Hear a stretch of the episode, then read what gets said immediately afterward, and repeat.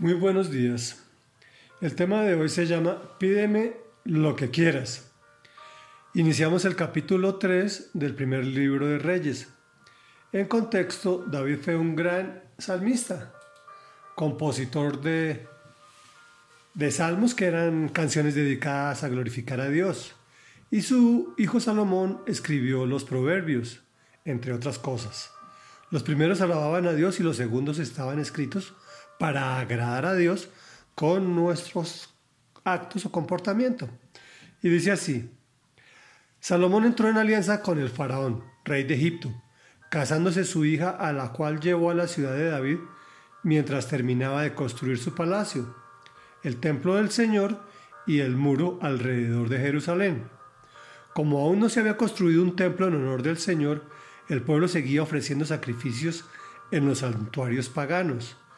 Salomón amaba al Señor y cumplía los decretos de su padre David. Sin embargo, también iba a los santuarios paganos para ofrecer sacrificios y quemar incienso. Como en Gabaón estaba el santuario pagano más importante, Salomón acostumbraba ir para ofrecer sacrificios.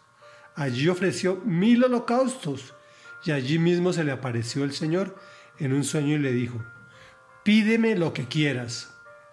Salomón respondió, Tú trajiste, tú trataste con mucho amor a tu siervo David, mi padre, pues se condujo delante de ti con lealtad y justicia y con un corazón recto. Y como hoy se puede ver, has reafirmado tu gran amor al concederle que un hijo suyo lo suceda en el trono. Ahora, Señor mi Dios, me has hecho rey en lugar de mi padre David.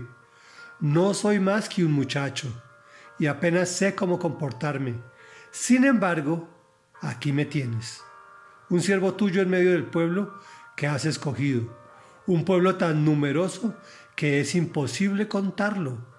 Yo te ruego que le des a tu siervo discernimiento para gobernar a tu pueblo y para distinguir entre el bien y el mal. De lo contrario, ¿quién podrá gobernar a este gran pueblo tuyo?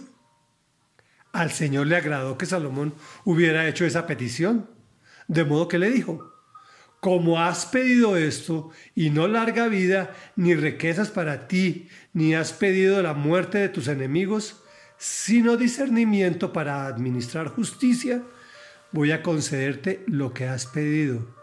Te daré un corazón sabio y prudente, como nadie antes de ti lo ha tenido ni lo tendrá después. Además, aunque no me lo has pedido, te daré tantas riquezas y esplendor que en toda tu vida ningún rey podrá compararse contigo. Si andas por mis sendas y obedeces mis decretos y mandamientos, como lo hizo tu padre David, te daré una larga vida. Cuando Salomón despertó y se dio cuenta del sueño que había tenido, regresó a Jerusalén, se presentó ante el arca del pacto del Señor y ofreció holocaustos y sacrificios de comunión. Luego ofreció un banquete para toda su corte. Reflexión. Salomón fue un gran constructor y desarrollador de Jerusalén y del pueblo de, Israel. Escritor de varios libros del Antiguo Testamento. Construyó el palacio, el templo del Señor, el muro alrededor de Jerusalén, también el acueducto, jardines, bueno, una cantidad de cosas. Este era un gran ingeniero. Y llegó ante la presencia del Señor y ofreció mil holocaustos, pues amaba al Señor. Quien en un sueño le dijo, pídeme lo que quieras. Aquí Salomón sí la sacó del estadio. Se presentó ante Dios con regalos, alabanza, agradecimiento y humildad. Y a esto le sumó un pedido que no hubiésemos solicitado muchos. Discernimiento o sabiduría para gobernar a su pueblo y distinguir entre el bien y el mal. Esto le encantó a Dios y le concedió su petición, por supuesto. Y además le añadió riquezas y esplendor. El hombre ya era sabio, obviamente, pero el Señor le dio más discernimiento y sabiduría, pues cerró con broche de oro, se presentó ante la presencia del Señor y lo glorificó frente a todo el pueblo. Qué chévere tener un gobernante que pida para administrar bien al pueblo y además lo lleve a su presencia. El resultado fue estremecedor. Israel experimentó el mayor esplendor de toda su historia en el gobierno de Salomón. Conclusión. ¿Quieres riquezas y esplendor? Pide discernimiento y sabiduría para distinguir entre el bien y el mal y gobernar en tu casa. Oremos.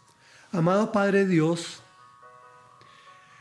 Santo y poderoso, Todopoderoso, gracias por amarme tanto, como para entregar a tu Hijo, el de tu propia Génesis, por mí.